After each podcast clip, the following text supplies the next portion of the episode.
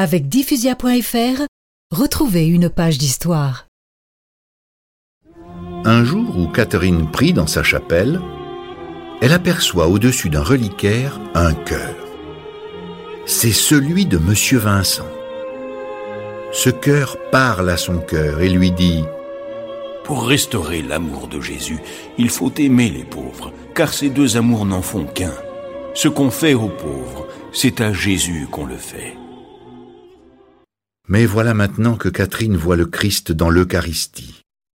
Il est là, transparent. Elle résiste à ses visions, mais le 6 juin 1830, jour de la Trinité, elle voit Jésus comme un roi, la croix sur la poitrine. Et soudain, la croix tombe, et tous ses ornements coulent à terre. J'ai les pensées les plus noires et les plus sombres. Est-ce une nouvelle révolution? Ma fille, résistez à ces imaginations.